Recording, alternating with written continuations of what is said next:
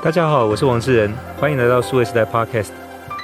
进入到下半年，其实关于整个半导体产业的景气是不是会反转，我想是在这一段时间以来大家非常关心的话题哦。那我们今天也很高兴在节目里面请到了财经作家林宏文，特别他对半导体产业非常熟，到我们节目来跟大家聊一聊对这个产业的看法，特别是针对这个产业里面现在重要的 player 台湾的竞争对手韩国三星的一些观察。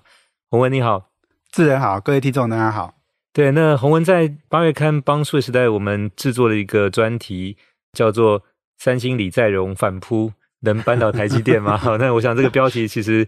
包含我在内，我想大家应该都很感兴趣哦。是，那当然会提到三星，其实也是在过去这一年多的这个时间，其实这这家公司有很多新的动作，那特别很多都是剑指着我们的护国神山台积电来的哦。嗯，那我想从去年他在韩国被特赦。我就说这个李在镕是等于三星的第三代之后，我想陆续大概我们就看到就是蛮多的一些新的事情在发生了。嗯，那我想先请洪文也帮大家介绍一下，就是李在镕是一个什么样 的人物，然后就是对台湾的听众来讲，就是我们该关注什么样的事情？是是，我想首先我们先讲一下，就做这个专题哈，在这个时间点的一个意义啦。大家都在看 Intel 做什么，可是其实台积电真正的对手是三星。哦，这件事情不止台积电的对手是三星，台湾整个产业的对手都是三星。哦，那这个连现在生物科技都是哦。我二零一二年写了三星那本书之后哦，当时三星的议题大家很关注，因为那个时候台湾的 d r 跟 LCD 哈，等于都是被三星干掉的哈。那后来当然有一段时间台积电崛起了，大家觉得说啊，三星不是台湾的对手了。可是呢，台积电在很得意的时候，哈，三星李在镕哈在旁边哈，非常就是垂涎这个市场哦。那讲到李在镕这个人哦，很多人说他没有战功啦，哦，他就是他是幸运的金子嘛，哈，他这个 就一出生就衔金汤匙嘛，然后三星这样的一个帝国哈，就整个就交给他嘛，哦，那当然他的学经历背景也都很好，他其实是一个内心还蛮坚强、蛮强大的人哈，那。他在被关的那段时间，哈，呃，事实上他是经常，哎，每天哦都固定的做很多的运动，哈，这个是他的狱友讲的，然后说这个人呢其实是很有纪律的，哦，那而且呢，他其实对待一般人也非常的好，哦，那这个所以事实上很多跟他关在一起的人，哈，晚上哈，呃，睡觉前都还会喊说，哈。啊，这个 JY 加油哦，JY 是他的英文名字，这个在荣的这个的、嗯、的英文名字哈。然后他的个人的特质呢，也比较像是一个外交官。他在韩国念完大学之后，他到日本去念研究所，到美国哦去念博士哦。然后这个他精通韩日美还有中文四国语言，诶，这四国语言大概全世界大概八九成的生意他都能做了。然后、嗯、我相信他跟中国的一些。企业的交情也非常好，他跟苹果的贾博士关系也很好，就是他是他是很能够，因为你想三星的那个集团那么大，他做的行业那么多，他其实所有的事情他都要去跟人家打交道哦，客户的关系很复杂哦，然后呢，跟各国政府也要有很多的往来，所以我觉得他这个特质哈，其实是很重要的，就是说这个人是。带领三星未来很重要的一个人物，那台湾一定要理解他。没错，我想这个其实应该是台湾现在最需要认识的一个大概企业的，不管是对手或者同行，但现在我们所知还是比较有限哦。那过去其实台湾跟韩国一直在很多的行业里面竞争，那我想。有一个说法是说，棒球跟半导体大概是台湾最接近世界级水准的。那偏偏我们在这两个领域都碰到韩国，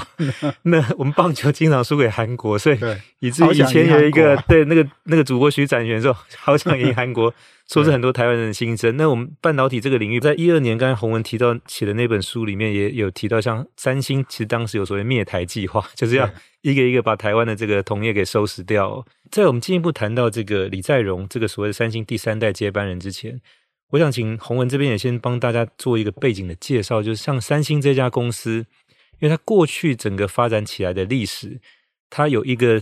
策略是说，它通常都会先去找行业里面的大咖，想办法跟人家合作，即便一开始很低声下气，但最后 等他成长起来之后，态度不一样。那这个到底从以前的这个半导体？到后来的这个包含做这个药品代工，是到可能接下来在晶圆代工这一块，都会如法炮制。在这个要请洪文跟我们再详细介绍。好，我想三星的崛起过程哈，是我觉得通常是三部曲了哈。它是先找一个 benchmark 去学习，然后呢，在这个学习之后，可能是做更进一步的合资或合作或联盟，然后之后呢，再想办法呢把它超越，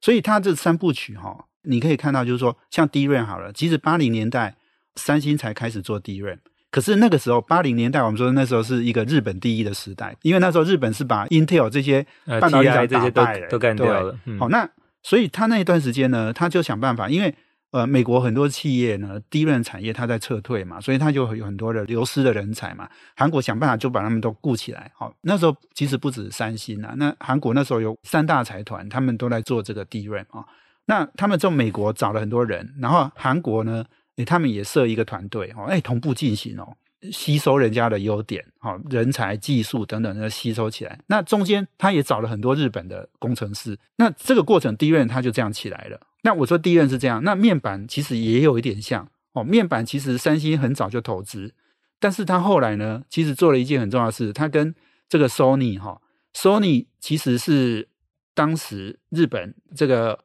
电视最重要的品牌嘛，哈，即使到现在都还是啦。那当时呢，因为 Sony 没有很好的面板，所以他就跟三星哈合资，哈，那成立了一个叫 SLCD，那个 S 就是。Samsung 也是 Sony，好，那这个后来呢？诶、欸，其实很很快的。我说哈，他每次跟这个第一名的合作哈，然后最后就把人家打败。你看现在 Samsung 的电视已经是世界第一，而且是遥遥领先嘛。哈，那我想就是说，这是一个。那刚刚讲到那个呃生物科技哈，韩国也是大概在二零一一年、二零一二年哈，它就是陆续成立两家公司，一家做那个代工的，哦，就是 CDMO，我们现在说的。类似像台积电这种代工药品的代工，就它可以去做像包含像莫德纳啦或 BNT 这种疫苗代工，就是疫苗的代工。好、嗯，那另外一个是做生物相似药。那这两个集团呢，它一开始成立呢，也都是跟这个欧美最先进的大厂去合作。那个一个是跟那个 CRO 的大厂昆泰合作，另一个是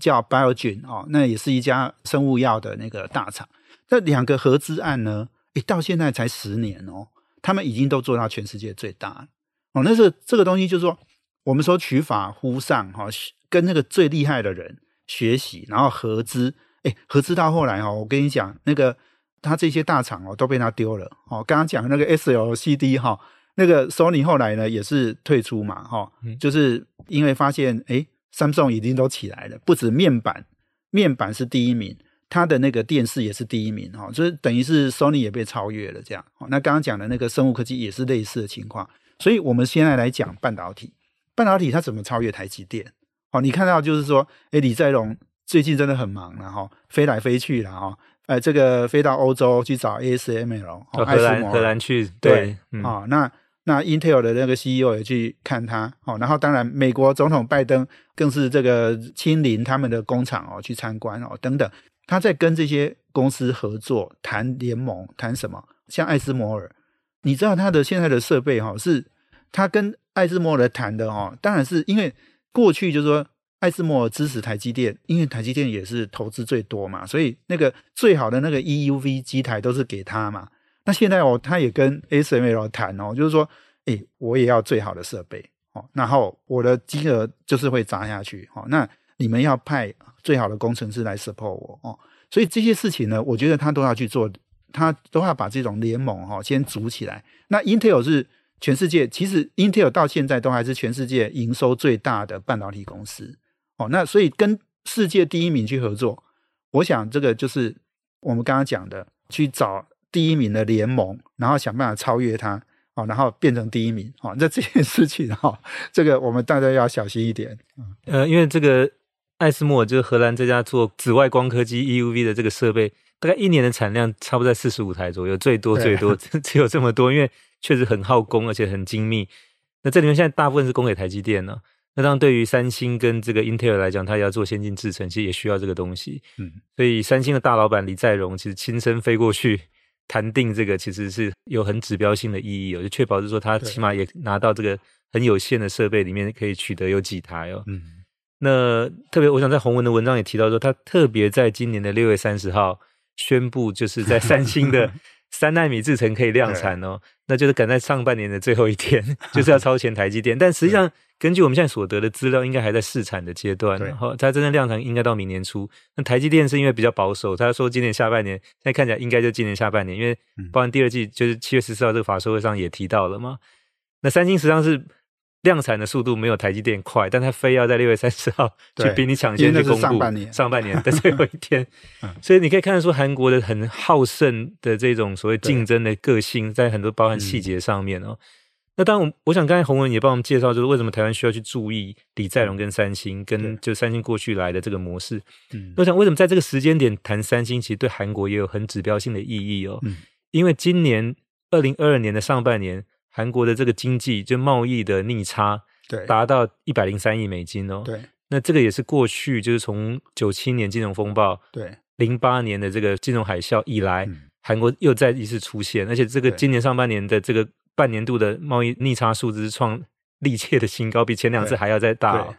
所以现在对韩国来讲，其实也很需要有个指标性的公司来做比较大规模的这种先进技术的投资。是。是没错，刚刚讲到，我们先讲贸易逆差好了哦。今年上半年是一百零三亿嘛，哈。前一次发生贸易逆差的时候，在二零零八年，那一年是一百三十二亿美金，那是整年哦，全年。好，那现在是半年就一百零三，所以今年很肯定应该会超越哦那个历来最大贸易逆差。但是你看，相对于台湾哦，台湾其实跟韩国其实很多情况都很类似。哦，你看这一段时间，呃，我们也面临这个通膨嘛。我们利率也开始在升嘛，哈，韩国那升的比较多哦。然后另外，我们出口其实哈，是因为我们半导体做得非常好，而且台湾到现在都还是贸易顺差，没有逆差的情况哦。那我要讲的重点就是说，其实你如果仔细去分析哦，韩国为什么会出现这样的贸易逆差哦？很明显的是，他们跟中国是直接竞争。你看这个韩国的产业的形态，汽车、汽车产业，然后这个面板哦，然后这个。半导体，好、哦，这几个哦，还有手机这些，你看手机台湾基本上也没有品牌啊，哈，华硕已经准备收掉了嘛，哈、哦。嗯、那三星的手机当然跟大陆的这些什么小米啊、什么 OPPO 啊，OPPO 都直接都是直接竞争了。嗯、汽车那更是啊，大陆现在汽车产业已经很强了嘛，所以过去韩国外销出口的比重当然有很大一部分外销到这个中国大陆，可是现在大陆的产业起来了，它等于是这些。外销都已经碰到直接的竞争对手了。哦，那刚刚讲的面板，事实上韩国几乎等于是收掉了。韩国两家公司已经都收掉了，现在都是京东方。哦，大陆的京东方已经崛起了嘛。哦，那所以你这些本来是要销到大陆了，现在都不是碰到对手，不然就是没有了。那你当然会有逆差。就是说中国虽然没讲，但等于也有一个灭韩计划，就是了。对 对对，呀，那你看半导体的话，哦，过去。呃，三星或是我们说那个海力士，他们就是呃输很多记忆体到大陆嘛。可是大陆现在不是也有长江存储吗？好、哦，那然后也有这个相对的，就是他们已经开始发展了哈、那我觉得这个产业形态很类似哈、这个是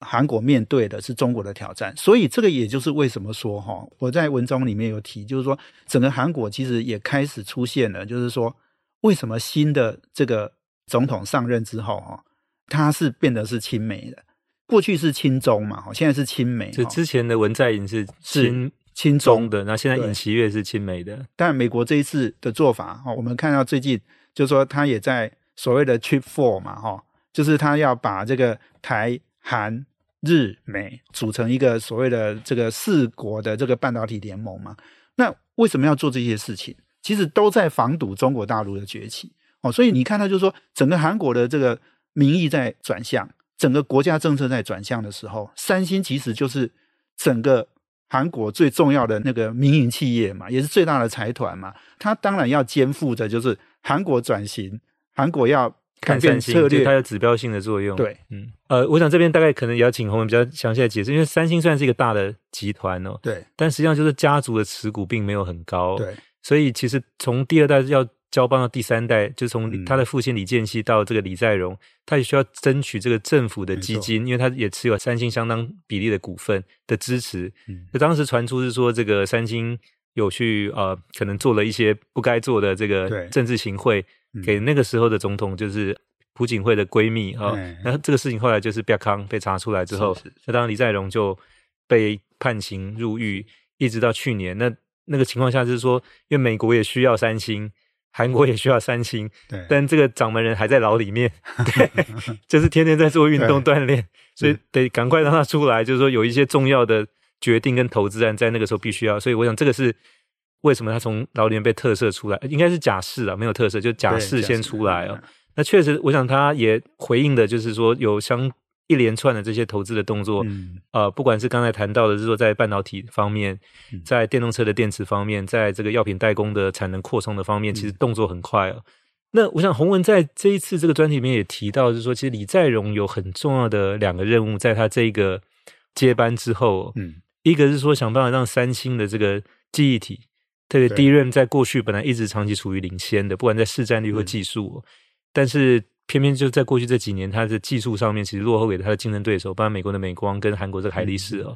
那第二个说就跟台湾非常直接相关的，它必须在晶圆代工这一块想办法赶上，甚至将来要超过台积电哦。是。那这两项任务，它目前是怎么在布局或做准备？是，是好，我我想哦，去年八月它被放出来嘛，哈。那大家如果注意一下新闻哦，就会发现，哎，九月哈，哎，他就宣布。三星在美国的投资案设厂地点在德州，哦，那这个很有趣哦。刚刚讲就是说，为什么他要赶快把它放出来？哦，因为这个李在镕哈在的时候，他们集团才能做重大决策。他不在的时候，这段时间哈，其实三星的螺丝好像有点松了啦，哈、嗯，松的蛮厉害的。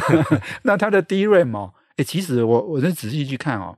二零一八年、二零一九年，哈，三星的 DRAM 其实技术还是领先的，哈。他们在投产那个最新的那个制程技术的时候，它是领先的。可是二零二零年到二零二一年，哈，哎，其实它慢慢的已经被三星跟海力士追上了，就被美光，啊，美光，对不起，被美光追上了。那美光追的脚步又比海力士要快，哦。那我觉得这件事情对三星来讲是一个很大的警讯。其实去年十二月，哈。在一个论坛上面，那个刘德英就讲哈，他讲说三星的这个制程技术其实已经落后美光了。诶，当时哈很多人听到好像不以为意，我听到我是吓一跳，因为我有一阵子没有那么关心哦这些 DRAM 产业，DRAM 跟台湾没有什么关系。三星这个领先地位很稳固。对，我想说哇，而且还是刘德英讲出来，哦，我觉得这个大有可信度应该是百分之百。对，所以我赶快去问业界的人，然后我后来也就写了几篇专栏哈，我就是都在讲这件事。诶，我觉得后来还真的还，我后来查了资料才发现，真的他们的技术已经落后，就是说投产的技术，当然它的销售还没有这么快就掉下来哦，因为它是合那个合约一签其实是比较长期的，对对对对，对，因为它是龙头嘛，哈，然后它的销售量它占整个 DRAM 其实也是占在全球四成，那美光当然还是很努力在追赶，只是制程技术还是一个非常重要的一个指标哦，当你推进的速度快的时候。尤其是美光才占二十几 percent 哈的这个市占率，三星是几乎它的一倍多哈。那我觉得，呃，这个美光这样积极在追哈，那对它一定有影响，所以他回去就是换人。事实上，在六月他换了二十个主管，就等于大地震了。嗯、对他，我想他把这个几个可能我他觉得表现不好的换掉哦。那晶圆代工这件事情，台积电哦五十几 percent 是他大概十六七 percent 的三倍多，大概是五十五对十七 percent 嘛。对，好，那这个三倍多其实这个领先当然是很明显呐。哦，那所以这件事情，我想他很积极。刚刚讲的就是说，他这个美国投资案哈，你你知道三星一做哈，不做则已。要做就是要做最大的，所以台积电在美国的投资案哈，呃，是一百二十亿美金，三星就给你加到一百七十亿美金哈，硬就是多你四成这样子哈。而且台积电它其实它比较早宣布，它也很早就动图了。可是三星呢，诶，它追的计划几乎是希望就是不要落后台积电哈。哦，三星真的是一个很强大的对手，我们要好好 watch 它。它目前在金融代工十七趴，台积电五十五趴，这个差距大概是。大概是三比一的一个比例哦。那后续来讲，就是那从台积电的角度，当然我现在这个安全距离，如果相对来讲算算保持还不错，嗯，可是呢，还是得提防，因为从过去三星都是从后发先至哦，在你刚才提到那几个 DRAM 面板药品代工，其实都是。嗯，那当如果同样逻辑说，在晶圆代工这件事会不会发生？我们希望不要发生，但是嗯，你还是得有一些实际的动作。那从台积电的角度来讲，像有什么样去对应这件事情的一些，就它的准备？我觉得像比如说刚刚讲的投资啦、研发啦哈，我想台积电从来没有放松过哈，所以台积电今年投四百亿美金哈，三星大概投了三百六七十亿美金哈，所以你看哦，三星的投资的。光这个资本支出的投资额哈，诶，它也几乎快逼近台积电。当然，它现在我们讲了三倍大嘛，哈，你如果没有差三倍大的投资，你怎么超越它了？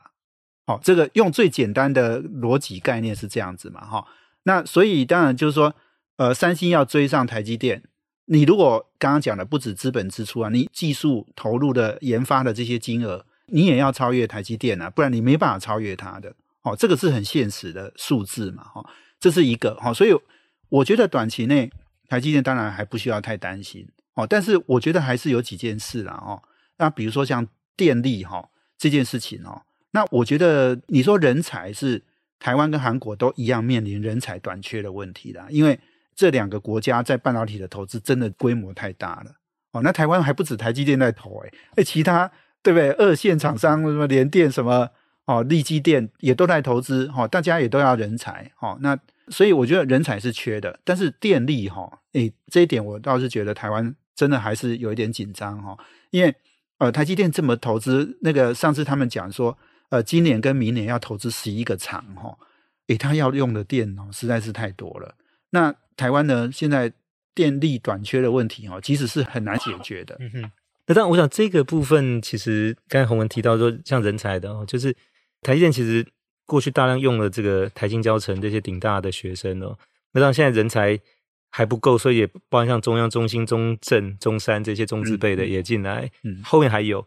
那韩国其实像这个首尔延世高丽大学这些最好的学生也都进了三星哦，所以等于是两边都是集结国家队，在这个这个就像棒球场上一样，就是说实力很接近，然后偶尔我赢你一场，然后偶尔你赢我一场，就是。其实还没有说真的绝对一定是说必胜对方的这样的一个实力的状态哦。对，那当然就是在晶圆代工这一块，我想其实洪文在这个文章里面也提到，是说我们一般在谈这个半导体的产品里头，大概比较简单来分，有所谓的类比电路跟所谓的数位讯号的电路哦。那其实类比一般，当然它占比是比较少，处理像什么声音、影像这一方面。嗯嗯。那数位讯号里面，我们又有分所谓的逻辑电路跟着所谓记忆体，这个是大概两个最大宗的。对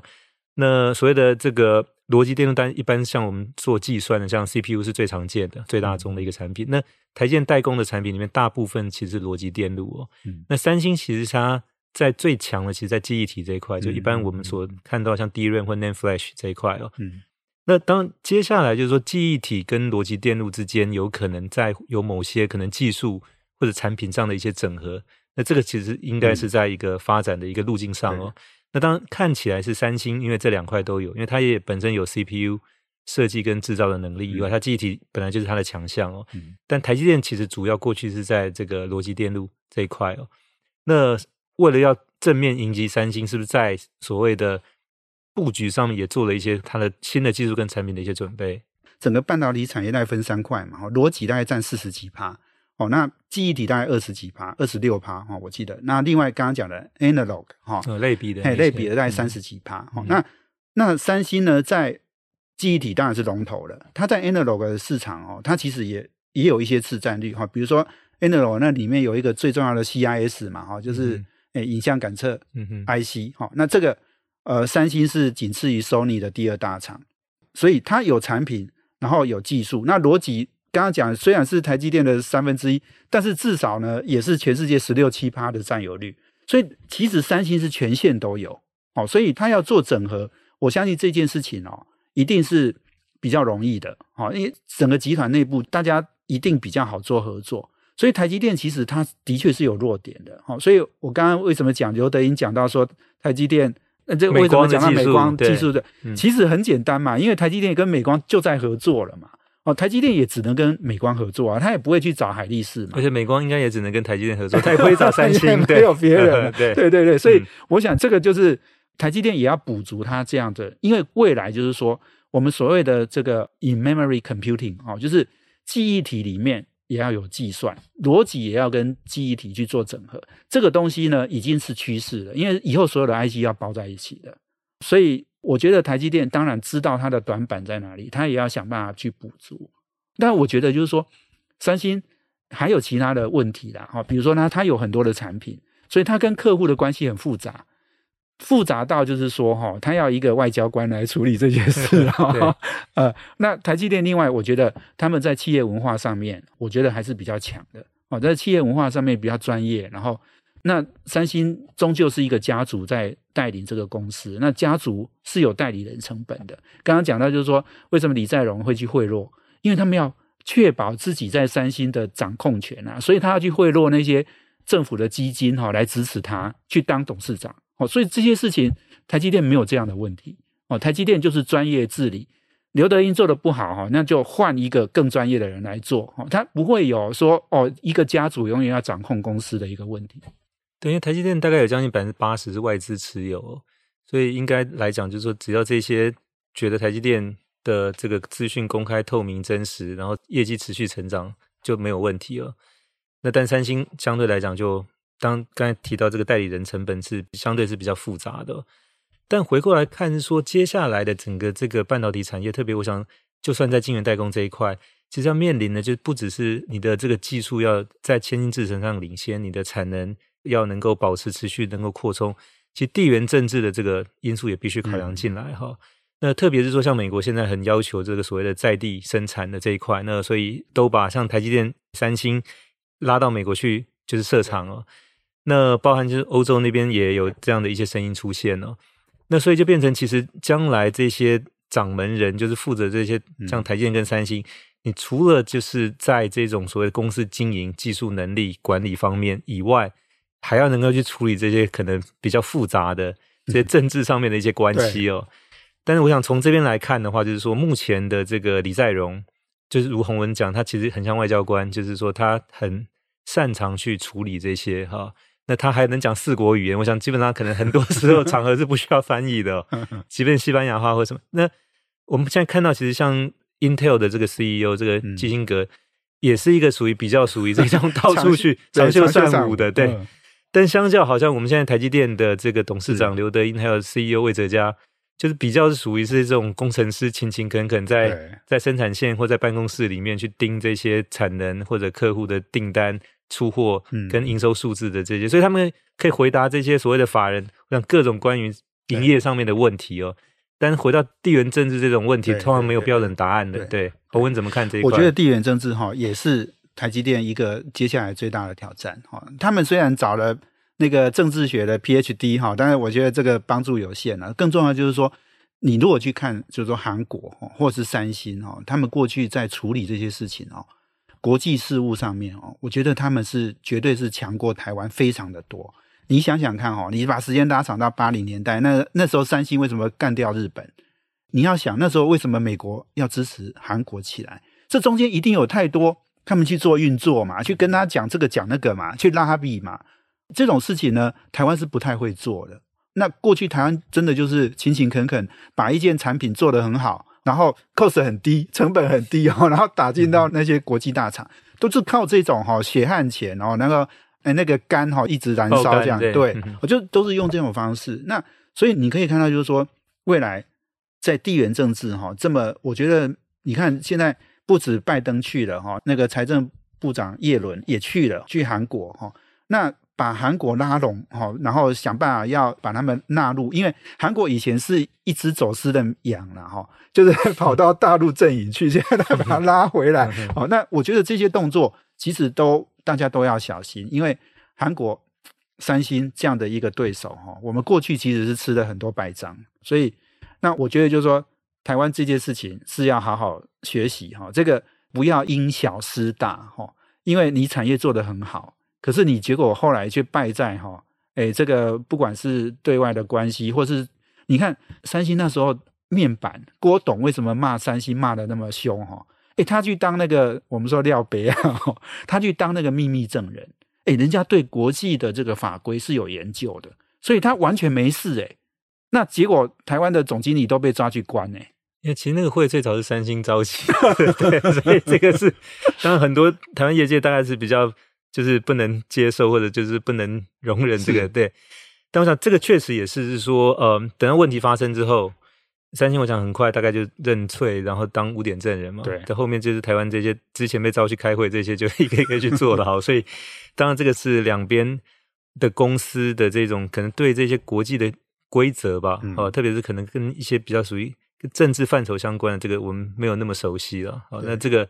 学费交的可能也还不够，所以我想这个就是回到就是说，呃，李在镕接班三星的这个第三代。那现在就是在除了他原本的几个行业之外，在晶圆代工也在加强。那跟台积电直接竞争，我想除了技术、产能、人才、嗯，客户的竞争之外，我想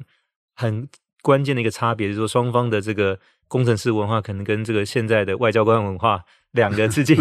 可能也会对未来的这个发展有相当的一些影响。是是，台积电目前应该我觉得问题还是不大啦。好，那这个他面对的挑战就是说。他的技术真的领先很多哦，那些外交官哈，最好有本事哈，找到最好的人，做出最好的技术，不然呢，这个行业最终究的还是要比这个，比技术，比良率，比这个产能利用率，比这个整个你获利的能力。这个行业应该，我觉得真正核心还是在这件事啦。那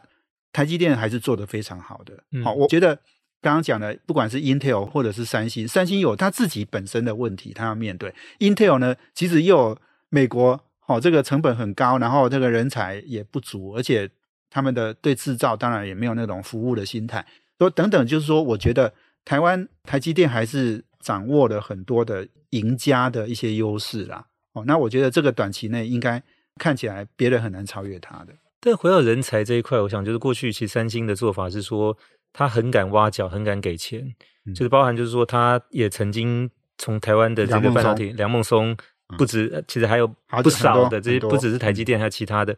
但台湾这边的半导体厂很少能够挖到三星的人，所以我说这个是一个很大的差别哦。嗯，我不晓得洪文预期，当然我们没有办法看水晶球，但是比如说，能不能会不会再发生一波重金到台湾来挖角的这样的一个情况？事实上，Intel 最近挖了几个台积电的人，Intel 挖了蛮多，对、哦、对。那我相信三星一定也会也会挖角啦。我觉得就是说人才的争夺这件事情，台湾当然还是要注意啦。那我觉得现在台湾其实已经不要想说哈，只是想就是说我们人才会被挖走。现在重点是我们要怎么样去挖世界级的人才，挖国际上的人才，因为很明显的。台积电这样投资下去，整个台湾半导体这样投资下去，台湾的人才一定不够的啦。因为讲简单一点哦，这个三星集团哈、哦，他们有一大部分都是非韩籍的人士。哦，那 Intel 那更不用讲，那美国本来就是一个大熔炉。但是台积电呢，大概九十九 percent 都是台湾人啊。那你想，一个国际企业，台积电已经是国际级企业哦，他用的，他投资通通在台湾。应该不要说台，就大部分都在台湾，然后他用的人才也都是台湾人。那我觉得这件事情，其实我觉得是需要好好的去做一些调整跟改变。哦，那每一次呢，我都常常会看到新闻，就是说老外哦在台积电受训，然后就抱怨台积电的什么管理文化像军事化管理。嗯，那我觉得这些这些东西不断的讲出来哈，其实对台积电就是不利。他要去找好的人才哦。这种都是负面宣传嘛？谁敢来呢？这个宣传，哦，就是说媒体的曝光啊，宣传这个，大部分人都其实不明就里啦，大部分人都只看到表面啦，那就会形成一种文化嘛，哈，就是大家对他的既定印象。所以我觉得这些事情，台积电当然在管理上是有很大的精进空间呐。没有人会觉得说台湾的这个台积电的管理是世界一流的吧？应该很少人会这样说，好像张忠谋都上次都还。那个刘德英那时候要去美国投资嘛，哎，我们张董事长讲一件事啊，我觉得也很重要。他那时候说，他觉得台积电还没有能力，还没有办法在台湾去管理全世界。哦，就像他当年在 TI 的时候，他在德州，他说他可以在德州哦总部去管理 TI 的全世界。那这个讲的，其实我觉得就是这个概念嘛，哈。今天刘德英或者是魏哲家，他们能不能在台湾？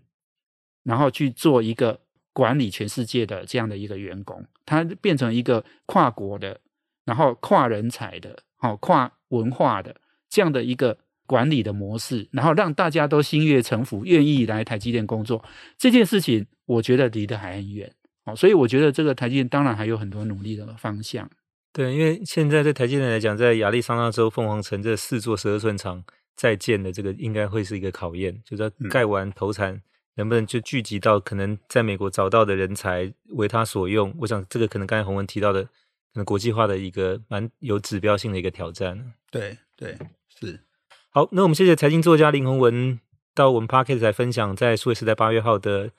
特别企划“三星李在镕大反扑能扳倒台积电吗？”那很多精彩的内容，还是希望听众能够来看这一期的这个杂志。其实洪文这个篇幅还蛮长，有很多很有趣的故事跟细节哦。谢谢洪文，谢谢志远，谢谢听众朋友。呃，谢谢各位听众朋友的收听，也希望大家喜欢这集的内容，欢迎给我们点赞、转发，请给我们持续关注和留言。我们下期再会，拜拜。